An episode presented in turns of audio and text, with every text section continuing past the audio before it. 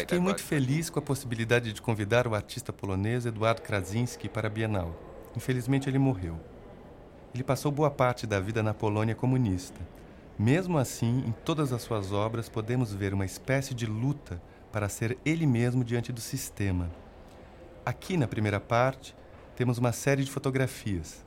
Elas mostram o artista em diferentes poses, muitas vezes vestido como uma espécie de aristocrata. Ele brinca com materiais absurdos, cachimbos, fitas, pequenas esculturas feitas de quase nada. Acho que o corpo do artista era muito importante em sua obra.